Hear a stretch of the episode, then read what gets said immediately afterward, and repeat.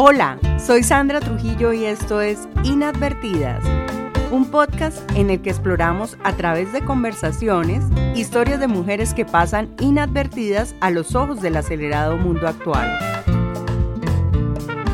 Mujeres que en sus vidas personales superan pequeños y grandes retos y que construyen sueños donde la magia de la vida les otorga aprendizajes y que al final son más extraordinarias de lo que creemos.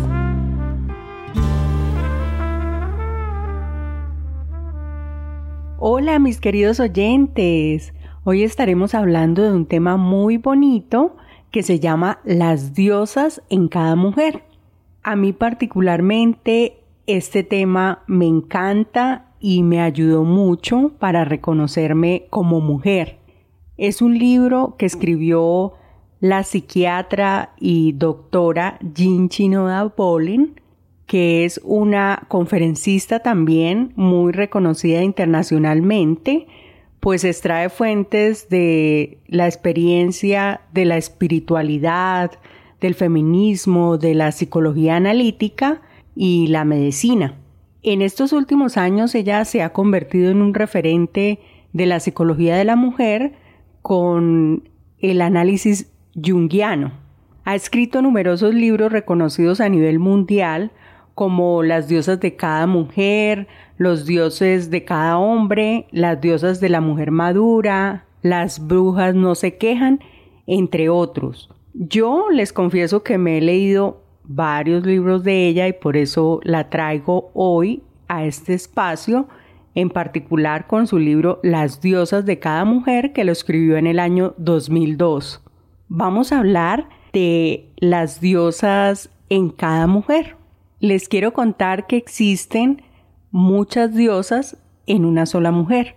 Entonces hoy vamos a explorar todas esas diosas, las diosas principales, porque en la mitología hay cantidad de diosas y de historias muy bonitas que son el reflejo psicológico del el colectivo. Las mujeres muchas veces nos vemos en el espejo de otras mujeres, pues vemos muchas de nuestras cualidades reflejadas de nosotras mismas en otras y así nos damos cuenta que tenemos puntos en común. Jean Chinoda Bolen desarrolló las teorías de Carlos Jung y desde esa perspectiva hace consciente que las mujeres tienen poderosas fuerzas internas que pueden ser influenciadas por las diosas griegas. También hay fuerzas externas. Esas fuerzas externas son los papeles que nos impone la sociedad, la familia que esperan que como mujeres nos adaptemos a algunos patrones y pueden estarnos reprimiendo otros patrones. Yo siempre he pensado que cada mujer es una diosa, es una heroína, que cada mujer tiene un potencial interno y que puede ser la actriz principal de su propia historia, encontrándole sentido y desarrollando ese carácter, experimentando el amor, la gracia, y aprender sobre todo a realizar su ser, cuáles son esos deseos que llevamos adentro para poder desarrollarnos, desenvolvernos y realizarnos. Si vamos a hablar de arquetipos femeninos, como lo llama Jean Chinoda, es necesario saber qué es un arquetipo.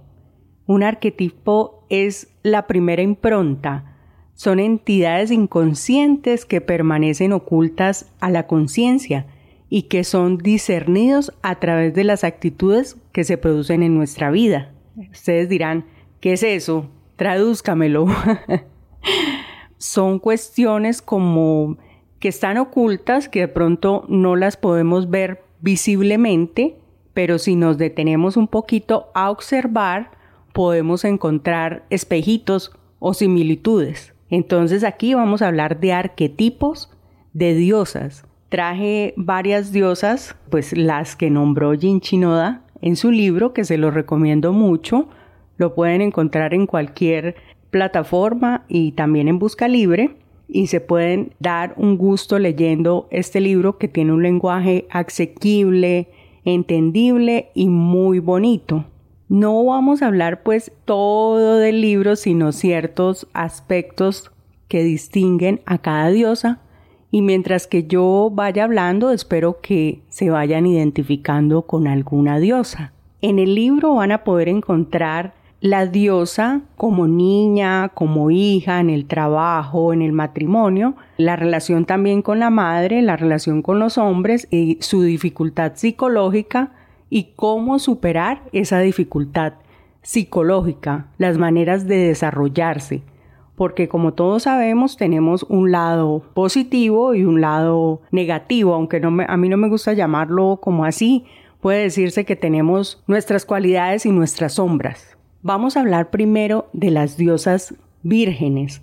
Las diosas vírgenes son Artemisa, Atenea y Estia. Yo siempre he asociado las diosas vírgenes como esa capacidad que tenemos de desarrollarnos y de ir hacia adentro y hacia afuera para lograr nuestros objetivos. Pues es la manera como yo lo interpreto. Pero las diosas vírgenes, su identidad y sentido de su propia valía está basado en lo que hacen y no en el hecho de estar casada o no.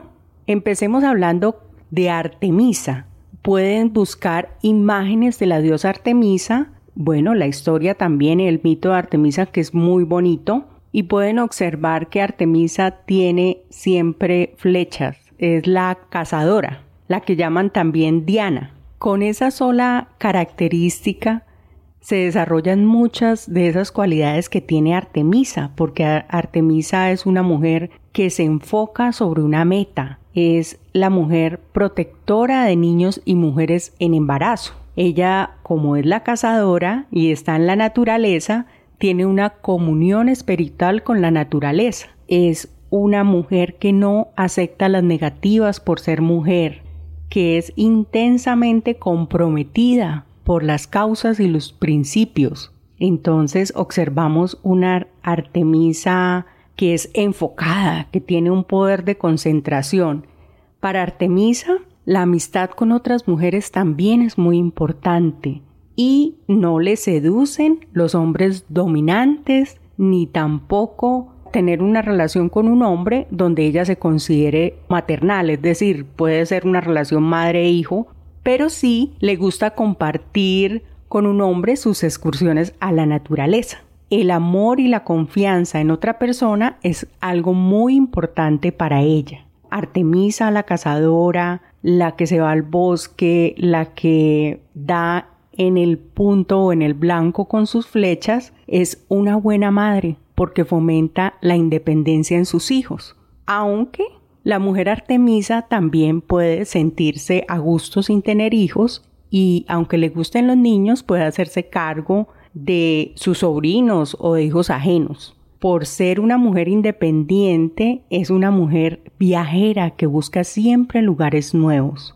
Bueno, oyentes, vayan reflexionando qué mujeres Artemisa tienen a su alrededor con estas características básicas. Si quieren conocer un poquito más, ya les dije pues que pueden ir a la fuente de la cual yo eh, saqué estas características y las cuales he ido trabajando poco a poco.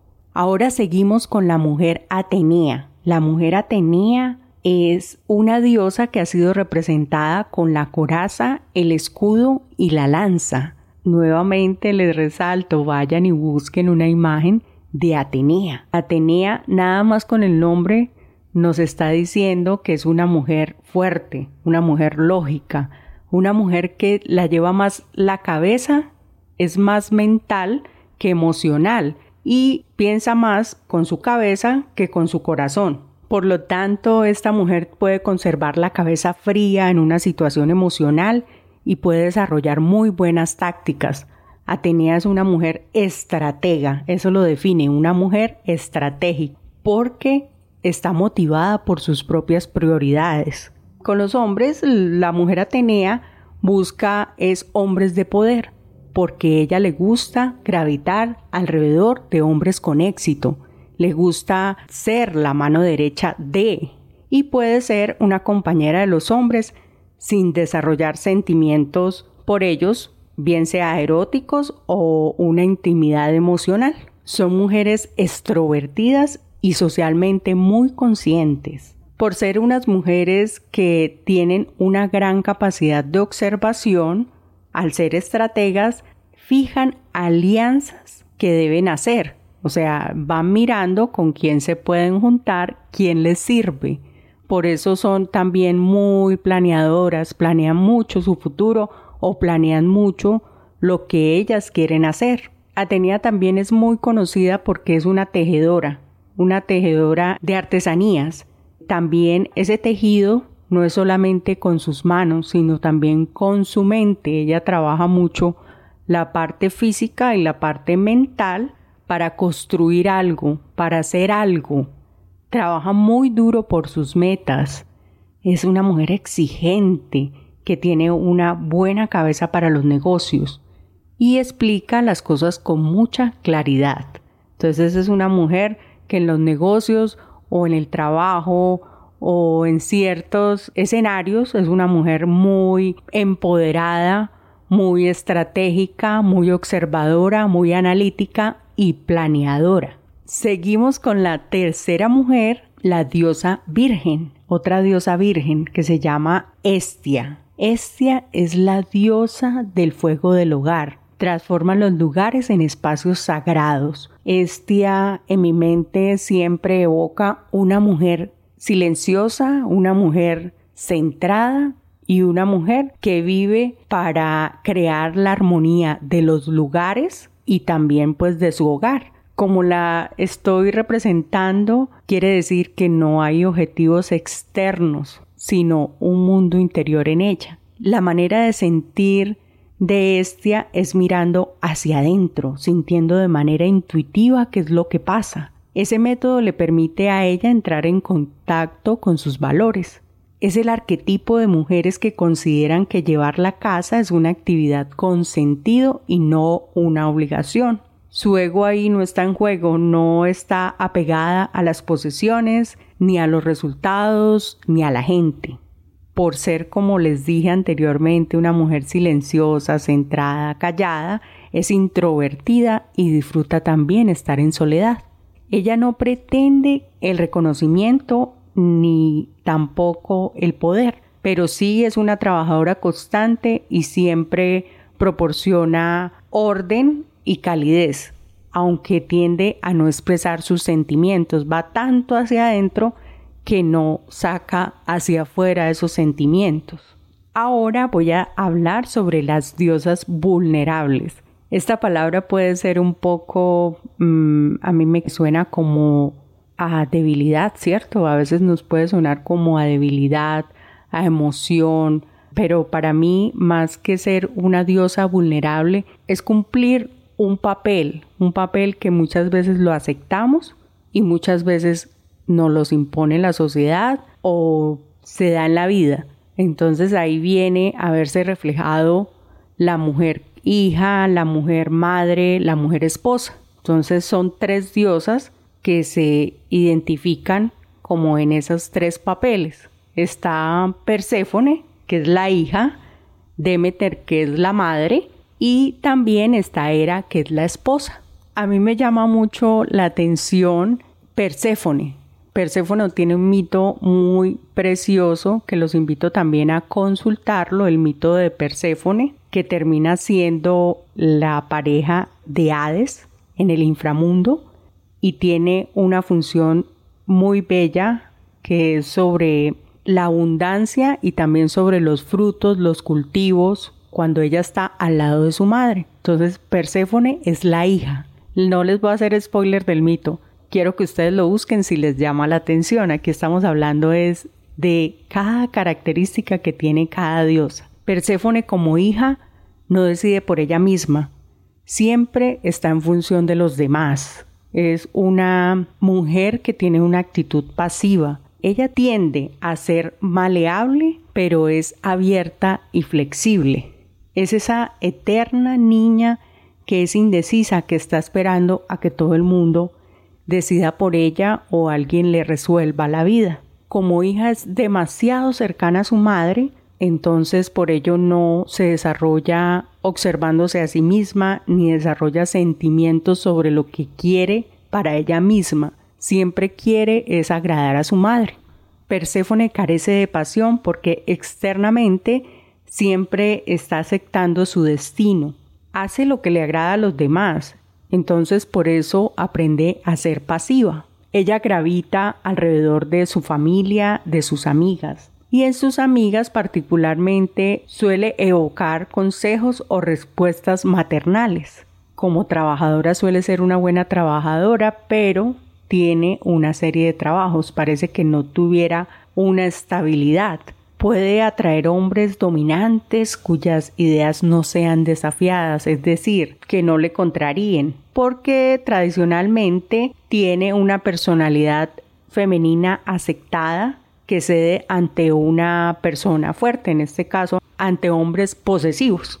Entonces las hijas perséfones o las mujeres perséfones son más receptivas que activas. Demeter es el papel de la madre, el papel de la madre que es tan importante para sostener esta sociedad, para crear esta sociedad también. Y como madre esta diosa es la diosa de las cosechas, de la fertilidad en la tierra, es la proveedora de alimentos y el sustento espiritual. Las mujeres que tienen este arquetipo son mujeres que consideran que la función de madre es lo único que las llena y también que las realiza. Como mujeres madre, son generosas, les gusta dar, son las mujeres de la abundancia, Muchas mujeres pueden tener también este arquetipo sin necesidad de ser madres biológicas, pueden ser por sustitución o ser niñeras. Y eso sí, esas mujeres disfrutan el ser madres, el ser esa diosa madre. Como diosa madre, como lo vemos reflejadas en nuestras madres, estas mujeres con este arquetipo disfrutan preparar grandes comidas, dar, el dar, el dar, la abundancia, también cuando cumplen como el determinado tiempo de ser esas cuidadoras y esas proveedoras, cuando sucede lo del nido vacío, que los hijos se van de la casa, pueden sufrir de depresiones, pueden sentirse enfadadas, porque poseen tan fuertes convicciones que cambiarles su papel puede hacerlas llevar a una depresión. Pero estas de meter son excesivamente controladoras y vigilan cada movimiento de sus hijos. A veces esos hijos pueden permanecer atados a ellas por un cordón umbilical psicológico. Son incapaces de decir que no, por lo cual a veces se pueden ver sobrecargadas. Bueno, yo veo ese papel muy representado en muchas madres y considero también que es un instinto biológico o un lazo que como mujeres podemos siempre tener por ser las que somos generadoras de vida y creadoras y proveedoras espiritualmente de esos niños y niñas para la humanidad. Vamos por último con esas diosas vulnerables y viene Hera. Hera es la esposa, la que se siente así como Demeter se siente realizada siendo madre, Hera se siente realizada teniendo pareja. Ella se siente incompleta si no tiene pareja. Para ella existe una mentalidad del arca de Noé, que todos tenemos que vivir en pareja, todos tenemos que tener nuestra par. Era tiene que sentirse reconocida como que ella es la señora de tal persona, porque la soledad le aterra y tiene una gran capacidad para vincularse, para ser fiel y para ser leal. Para Era el matrimonio es sagrado porque para ella tiene tres significados. Primero, la satisfacción interna de ella tener su pareja. Segundo, lo externo de ser reconocida como mujer de o como marido y mujer. Y la tercera es conseguir esa totalidad a través del matrimonio, como si el matrimonio fuera algo muy sagrado para ella. Como mujer esposa, es emocionalmente dependiente de su marido. Se dice también que las mujeres que tienen este arquetipo de era, si la colocan a elegir entre los hijos y el marido, terminan eligiendo al marido. Pero hay de que su esposo le sea infiel o que otras mujeres se metan con su esposo. Sufre de una cólera increíble. Estas son las mujeres arquetípicamente identificadas como era celosa, porque ellas disfrutan haciendo de su marido el centro de su vida y para ellas su carrera más importante es el matrimonio. Su marido tiene que llevarla a la realización. Por eso que les conté anteriormente de sus celos, tienen pocas amigas, porque para ellas la amistad no es importante. Y para finalizar vamos a hablar un poquito de una diosa muy especial que siempre la colocan en un lugar único. Es la diosa Afrodita. A la diosa Afrodita le llaman la diosa alquímica. Miremos a ver qué es la alquimia, ¿cierto? Como esa magia. Entonces esa diosa tiene ese poder, esa magia de transformarse a ella misma y tiene ese poder transformador y creativo del amor. Afrodita es la fuerza creativa, pero relacionamos muchas veces a Afrodita con la diosa de la relación romántica, del erotismo, pero no la podemos encasillar ahí, porque ella también es la del amor platónico, la de la conexión con el alma, la de la amistad profunda, la de la empatía, o sea, ella es grandiosa, ella es todas las expresiones del amor.